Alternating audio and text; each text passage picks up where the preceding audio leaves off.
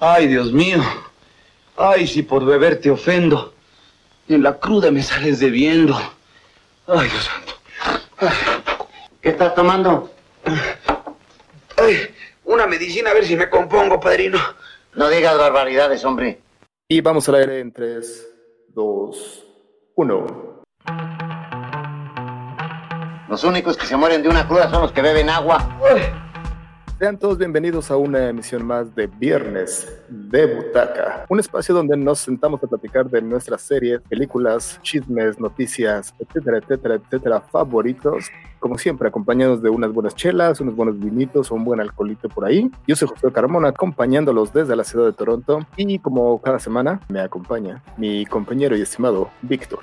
Muy buenas noches a toda la pandilla que nos esté viendo en vivo y a toda la bandita que nos esté escuchando a través del podcast. Buenos días, buenas tardes o buenas madrugadas, dependiendo de lo que estén haciendo. ¿Qué tranza? Estamos en una edición más de Viernes de Butaca y pues bueno, eh, en esta ocasión vamos a platicar algo que estuvimos pues viendo y platicando la semana el Carmona y yo. Y son pues dos películas y una serie que nos llamó mucho la atención que creo que es importante que las platiquemos en este programa para que pues, la bandita que nos sigue la vean y la platiquen entre ustedes, ¿no? Claro, son tres cosas que están haciendo conversación y por eso nos quisimos, uno, nos quisimos unir a la conversación o en otras palabras nos quisimos subir al, tren del mame, ¿no? Y además quisimos hacer conversación precisamente con las personas que, que, ven el programa, ¿no? Simón, este, pues bueno, no tanto, no sé si sé tanto subirse al tren del mame porque de lo primero que vamos a hablar va a ser esta película de Dark Waters que salió en el 2015, pero eh, eh, tiene, ha tenido una repercusión porque ha salido, pues no sé, yo creo que el año pasado habrá sido que la habrán subido a Amazon y este y ahí la gente más que nada la, ha estado platicando a través de que la han visto de, Amazon, porque en realidad pues en su momento como que no se vio mucho de esta película, no se habló mucho, como que sí se estrenó en cines y, o sea, obviamente uno de los protagonistas es Mark Ruffalo, es una persona eh, con bastante nombre en, Hollywood y el medio, pero ahorita van a ver por qué yo creo que, que no es que tuvo tanta difusión ni se habló tanto de la película, ¿no? Otra cosa que mencionar, la película se estrenó en el 2019, pero solo la estrenaron en 2019 en Indonesia. Y en realidad, como dices tú, casi no salió en los cines, sino que más bien se fue como festivales. Y después de festivales, cuando esperaban que la pudieran mandar a los cines, la mandaron en directo a, a las plataformas. Ahora, ahora dijiste que tú la viste en este en Amazon pero yo la vi en otra, en otra plataforma. Yo la vi en, en la plataforma de, de HBO eh, slash Crave aquí en Canadá. Pero tú dices que la viste en Amazon. Sí, yo la vi en Amazon. La, la, vi en Amazon. La acabo de ver, pero yo vi que la habían puesto desde el año pasado. Yo vi cuando. Ah. yo, creo que la habían puesto como mediados de año del año pasado. Pero pues la puse ahí en mi lista de películas y la neta no tuve chance de, de verla hasta el otro día que estábamos platicando. Y dice, ah, pues está chida. Y dije, ah, pues sí, la voy a acabar de ver. Bueno, la voy a ver porque la he puesto eh, en la lista, ¿no? Y sí, resulta que es una una película eh, bastante interesante, bastante chida. Y, ¿Y de qué va la película, Carmona? Eh, pues de entrada, bueno, ya dijiste tú que el actor principal es Mark Ruffalo, que para, a, mi, parecer hace una excelente actuación. Y se trata de un abogado corporativo que lo contratan un grupo de personas de un pequeño pueblito y lo contratan precisamente para hacer una demanda a una compañía que está contaminando el agua en esa localidad, pero que lo más cabrón es que lo están, haciendo y, como que no es como sin querer, lo están, tampoco a lo mejor no es a propósito, pero más bien no es accidentalmente, saben que está pasando, ¿no? Claro, eh, pues sí, una empresa grande y precisamente acuden a, este que, que es un, en su momento es, es, un abogado exitoso, ¿no? Y trabaja para las empresas grandes, pero la cosa es que llegan porque él se crió en esas, en esas,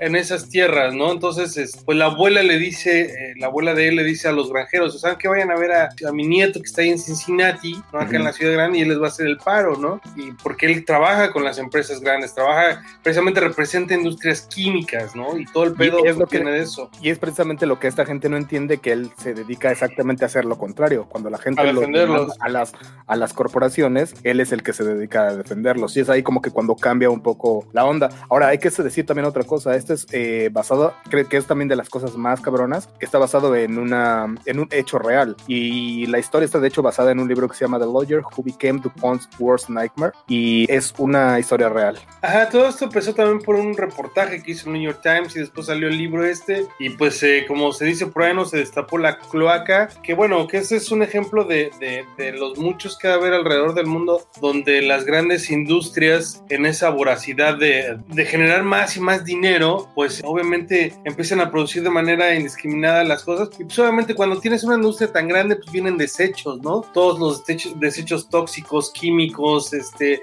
todo, todo ese sobrante, eh, todo lo que no ocupan, pues se debe de votar en algún lado, ¿no? Entonces ahí es donde viene el problema. Entonces, pues en la película va de eso, ¿no? Que el pueblo empieza a darse cuenta que pues el ganado se está muriendo, la gente se está enfermando, tienen una gran empresa que trabaja en el pueblo que es la que, pues dicen que algo raro está con ella. ¿Y qué empresa es esta? Pues ahí lo, bueno, DuPont, ¿no? Es la, empresa que se dedica a hacer el teflón o que inventó el teflón y que tiene la, patente del teflón. Así es que si alguno de ustedes le gusta hacer- hacerse todos los sábados y domingos sus huevitos en su, en su sartencito de teflón, no vea esta película porque no va a poder utilizar sus sartenes o va a ir inmediatamente a... Los vas a tirar, están los vas a tirar. Sí, ¿no? Para los que les gusta hacerse su huevito el fin de semana acá que no se le pegue, acá que hasta le, le des así como de comercial que pasees el huevo estrellado alrededor del sartén. Sí, sí, Pues sí. una vez que, que veas esto, dices, no mames, o sea, te lo juro. Yo dije, no, yo me voy a comprar mi, mi, mi sartencito de peltre del tianguis y a la chingada, yo no. En una de esas, esos, esos sartenes son peores, ¿no? Nada más que no sacado sabe. todavía la, la- El documental, el documental o la película. Oye, bueno, una de las cosas que yo estaba pensando es que esta película es de ese tipo de ese tipo de cosas, ese tipo de películas que te hacen cambiar el modo de ver o de pensar en algo, ¿no? Y en este caso, como lo que acabamos de decir, es precisamente de, la forma en que cocinamos o qué utilizamos para cocinar, ¿no? Pues sí, lo que pasa es que es una cosa del día a día, del diario, que realmente no, no reparas en, en, pues, en de qué está hecho, güey. Simplemente por el contrario, güey, tú asumes que es de, de teflón y es una cosa benéfica, una cosa buenísima, una cosa que te va a ayudar, ¿no? Porque vas a comer sanito, porque le vas a utilizar menos huevo en el sartén, ¿no? Porque no se te va a pegar en el sartén, ¿no? Dices, no, no mames. Entonces son de esas películas que sí realmente este, te hace reflexionar. Sí está, o sea, sí la neta yo realmente el otro día, si bien no me tiré mi- mis, mis sartenes, eh, sí fui al súper porque tenía que ir al súper eh, a hacer otras cosas y me fui al área donde había comprado estos sartenes que son nuevos y me di cuenta, ¿no? Y precisamente ahí te das cuenta, son pequeños detalles que, que la reflexión de la película, ¿no? Que por decir ahora, yo no me había dado cuenta, pero en realidad ahora en esto, en día de hoy, los sartenes viene en, en esa marca que compré, que es una marca italiana, creo, viene la especificación de que Ujú. están, eh, que no tienen el POF, no sé qué chingados, que es todo el conflicto de la película, ¿no? Y muchos ah, artículos vienen de esto, un producto no es teflón, no tiene el TF o no sé qué, y dices, bueno, ahora, ¿de qué están hechos? Bueno, esa ya es otra historia, ¿no?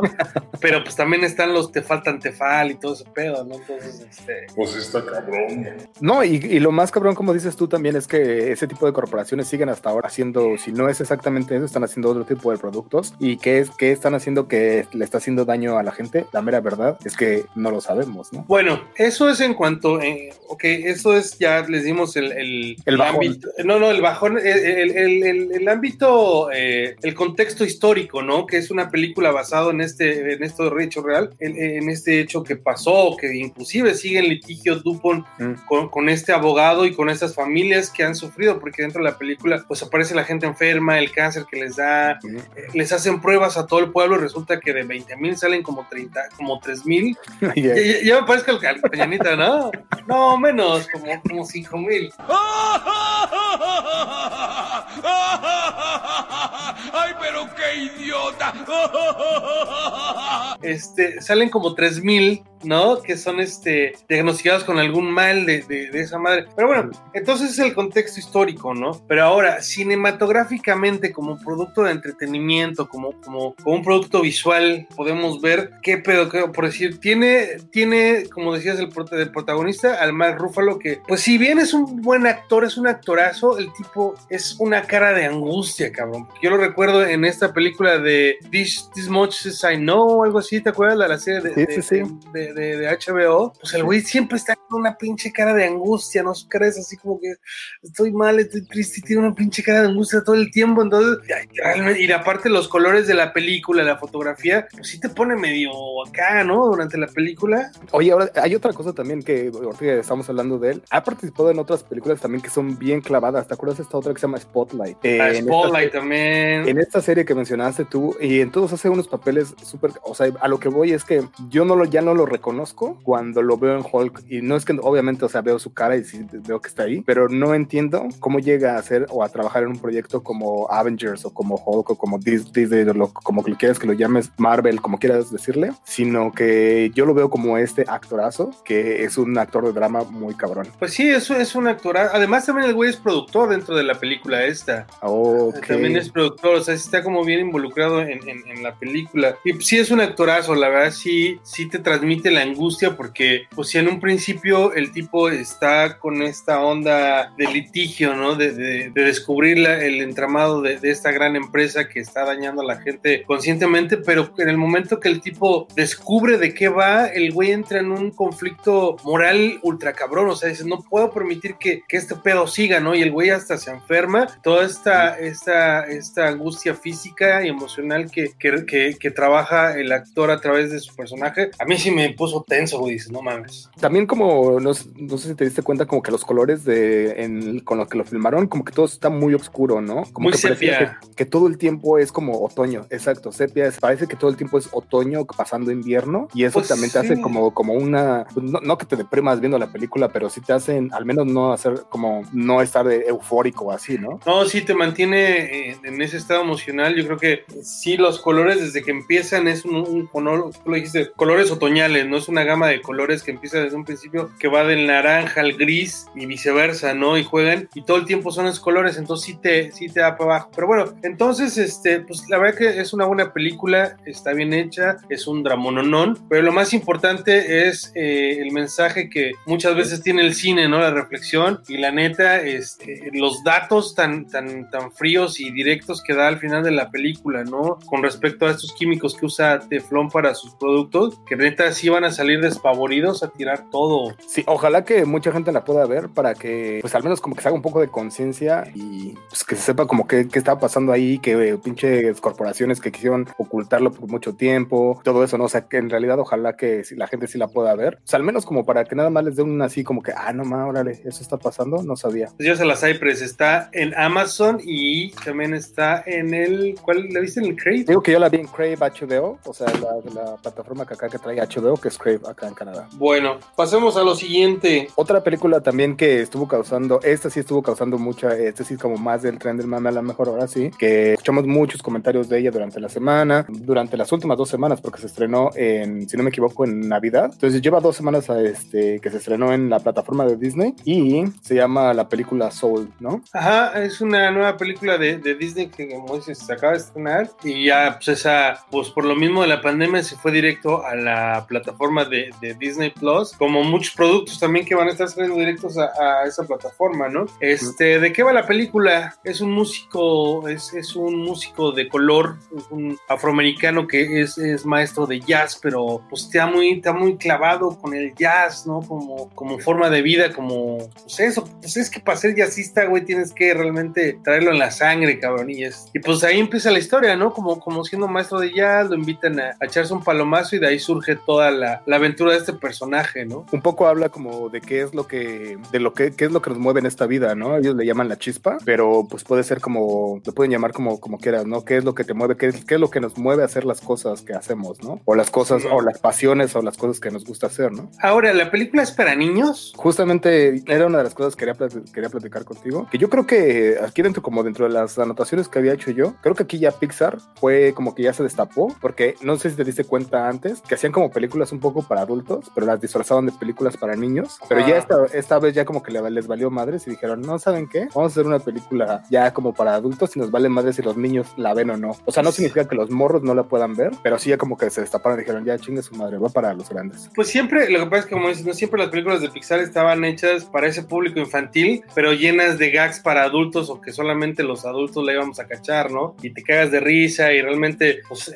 es un negociazo porque dices, ya no es como, ay, tengo que llevar a ver a esta, la princesita, ¿no? Dices, bueno, por lo menos ya llevas y ya sabes que te vas a divertir con un producto de Disney o de Pixar o de ambos y este, y ya, es, ya tiene otra chura. Que tiene sus toques, ¿no? Sí tiene sus toques como en esa parte donde, donde cambia de cuerpo con un gato y cosas así. Son cosas que dices, ay, a ver, ¿hacia dónde va? Y como que hasta van llevando un nivel chido, chido y de repente dices, uy, cambio de cuerpo con un, con un animal. Entonces ahora ya como que se va a hacer, va a ser la película cagadita, pero más bien como que la saben regresar otra vez a lo que estaban contando, ¿no? A Yo creo que eso gag esa diferencia. Yo creo que va como, o sea, es como el tema para adulto, pero son gags como para niños, no para captar su atención. Sí, no, yo no, o sea, yo no veo, eh, eh, tienes cosas chistosas, pero por decir yo no veo, por decir un niño no, no le veo entendiendo esa, eso que te tratan de plasmar, ¿no? Por decir la pasión del músico, ¿no? Que, que empiezas a, a- o, o el del artista, ¿no? Que encuentra o es sensible en una basurita, en un momento de la vida, así como que lo ven todo así grandilocuente el artista, ¿no? Pero creo que además de eh, la pasión, lo que los niños creo que no llegarían a entender es eh, la parte de ser,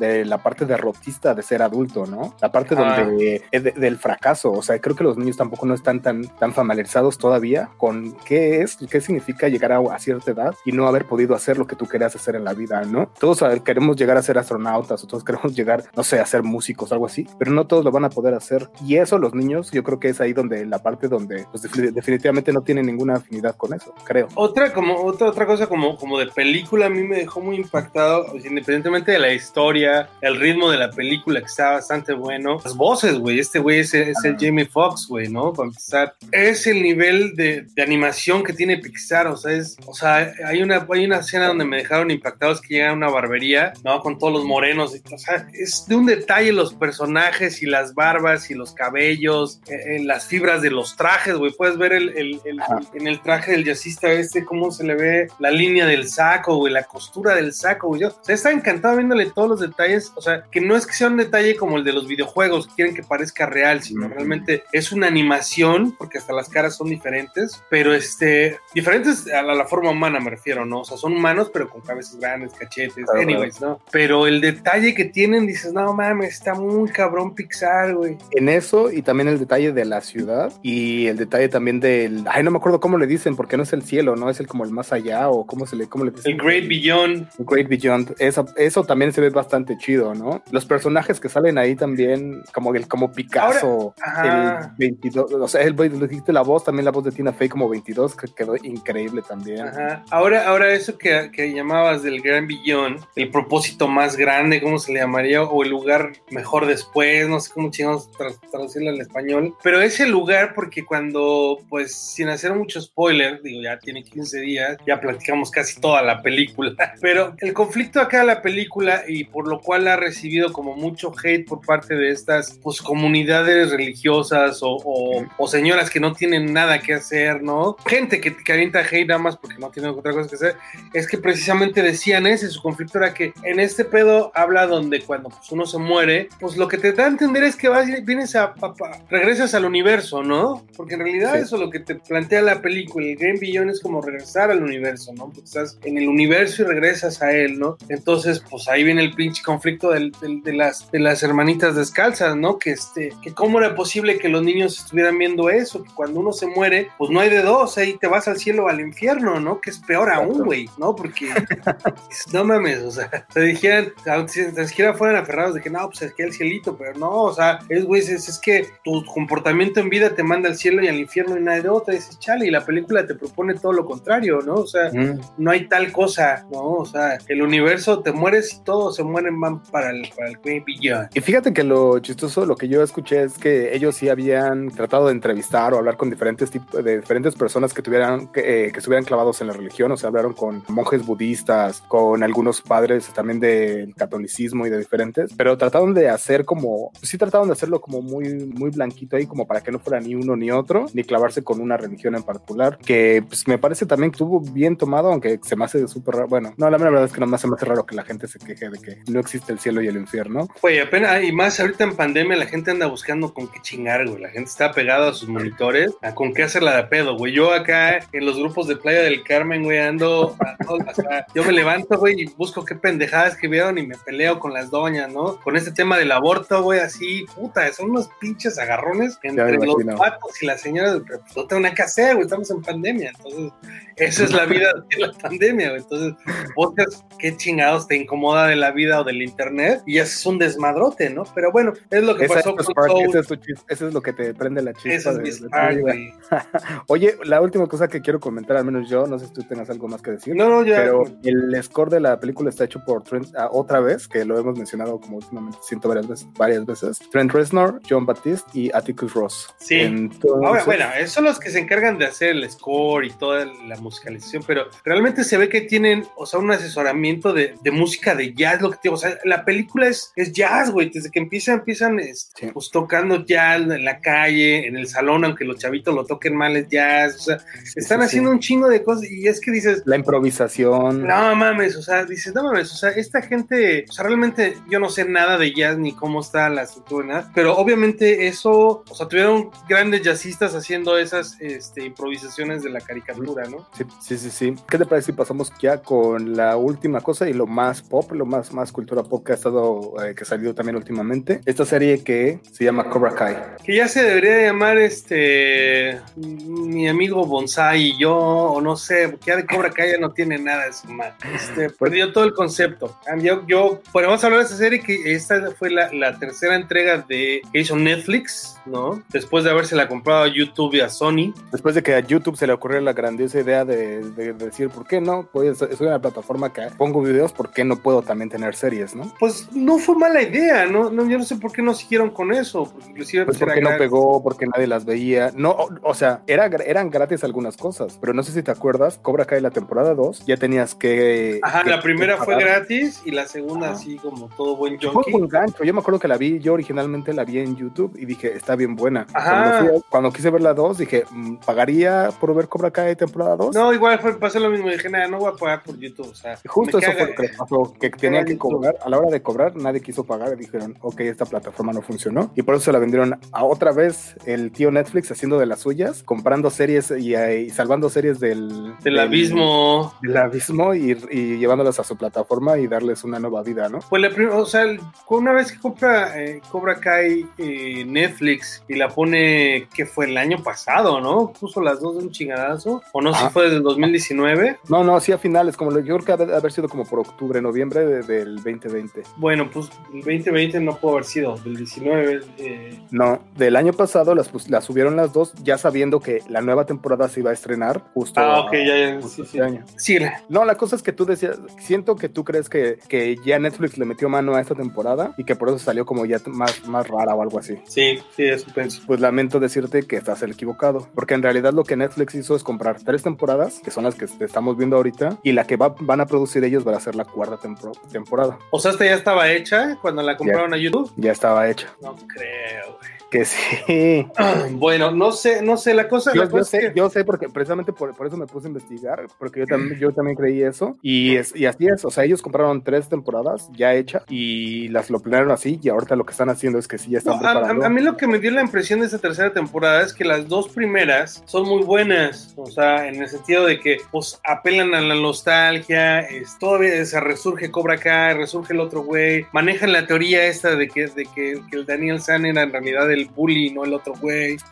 Este, entonces está muy buena, pero ter- es, me dio la impresión esta tercera temporada de, de- de cuando una serie está muy buena, pero ya llevas tres temporadas y quieres sacarle eh, todo el jugo sí, que puedes. Ajá, entonces ya esta tercera como que ya, como que dicen, ¿y si hacemos esto? ¿Y si hacemos lo otro? Como que es una, una, una lluvia de ideas así como eh, elocuentes, como que ya no hay como una coherencia a lo que habían hecho anteriormente, no sé, pero a mí esta tercera temporada no me gustó. Totalmente de acuerdo contigo. Yo creo que el guion es el peor, pero el fanservice creo que de esta última temporada es el mejor. Pero es que en en esta temporada se convirtió, porque yo como la sentí, la primera y la segunda temporada era una serie, ¿no? Ah. Para, para los chavorrucos, para los que vieron Karate Kid en el cine. Y de plano, y, de, y, de, y, de y también de, de paso, pues agarras a la chaviza, ¿no? Porque pues, es el ruco que le enseña el karate al chavito y la chingada, ¿no? Sí. Entonces, pero, pero sí era como, o sea, yo me sentí identificado. Dices, ah, cámara, esto es algo para güeyes de mi edad que fuimos a ver al cine Karate Kid. Así me Ajá. siento identificado, ¿no? Sí, sí me representa la serie, está chida. Pero esta, es, esta última serie es, es ya el ruco, ya no importamos, ya aquí es, es el escuadrón suicida de los chavitos, ¿no? Es, es, o sea, se convierte en una serie de chavitos adolescentes que se andan rompiendo No, los hocico. O sea, Y dices, estoy de acuerdo. chale, y yo, el fan ruco que, que es Estoy de acuerdo contigo en que sí, que las peleas y eso es lo malito y que sí, que ya no fue para nosotros, pero al contrario tiene cosas bien chidas, o sea, no ma- regresa a Okinawa, que es donde, a Japón, que entonces se encuentra con la exnovia de aquel entonces, pero lo más importante es la otra exnovia, que eh, la actriz se llama Elizabeth Shue y que pues la que hace que estos dos güeyes se peleen desde un principio. Exactamente, que además está, pues todavía está, está guapísima la, la- Oye, yo me puse a investigar quién era y dónde más había salido. ¿La reconoces de alguna otra, de alguna otra película? Sí, pero no me acuerdo qué. ¿Quieres que te diga de, de dónde la has visto? A ver, pero yo- sí, sí, yo estoy Bueno. seguro que. Y ese día que la vi, sabía dónde la había visto, pero ahorita me agarraste. Volver al, salió en Volver al Futuro, pero no en Ah, la uno, en la claro, dos. sí, la 2. Pero no, no en la 1, porque en la, la 1 era otra y la, la, la suplieron apenas en la, en la 2. Pues. En la 2. Eh, pues también sale ella en Adiós a Las Vegas. Uy, shit, es que no me lo sabía. Es ella la de Adiós a Las Vegas, Olivia en Las Vegas, y también sale en Cocktail Eh. con Tom Cruise. Entonces, entonces yo creo que eso para mí sí son como cosas que yo, como dices tú, como chavo ruco, digo, sí son como el fanservice para nosotros. Y las otras cosas de las peleas y el, todo el guion que del drama y de la novela, el, del- el guion nove- novelesco, es, creo que es pues como para los morritos. Sí, porque ya después, ya lo último de la serie es que pedo, ya, ya este, se vuelve una cosa de chavitos, güey, o sea, de adolescentes, entre romances y caratazos, pero es como, como buscando captar ese, ese público adolescente, ¿no? O que de pronto le caiga, no sé, de pronto, de pronto me sentí que estaba viendo como Stranger Things o, o cosas Ah. así, ¿no? De, de puros pinches chavitos, pero bueno, a lo mejor es porque ya estoy ruco. Ahora, ¿te vas a rifar la cuarta temporada o ya vas a decir ya zafo? Ah, no, claro, sí, la, la voy a tener que ver, entonces.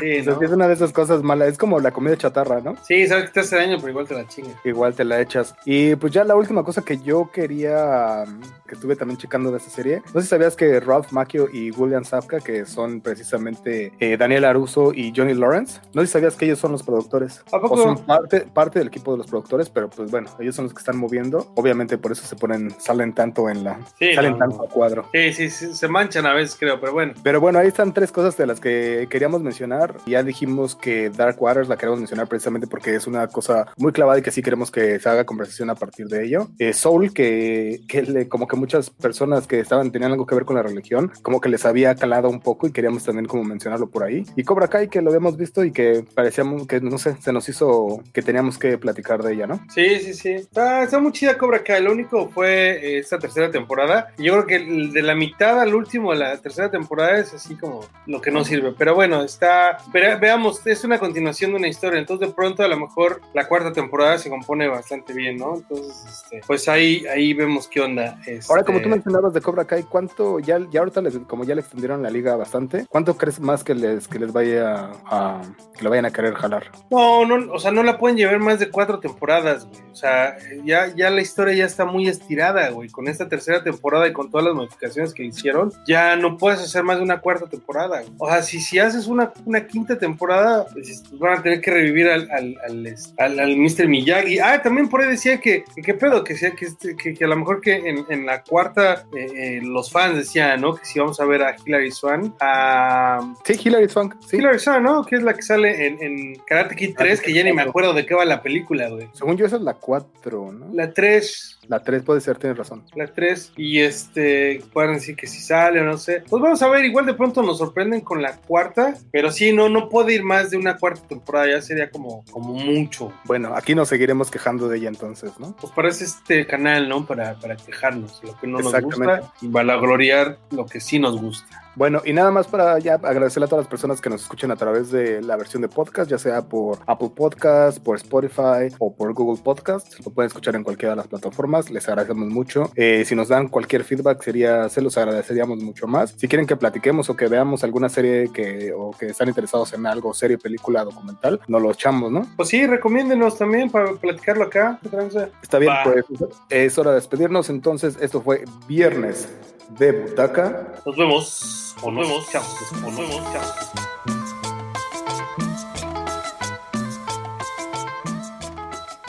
Oye, ¿hay algo que pueda hacer para evitar volver aquí? Ah, sí, claro, pero ah, no te gustaría. Bien, hasta luego. Hasta luego, Bart. Recuerda, miente, engaña, roba y escucha música heavy metal. Sí, señor.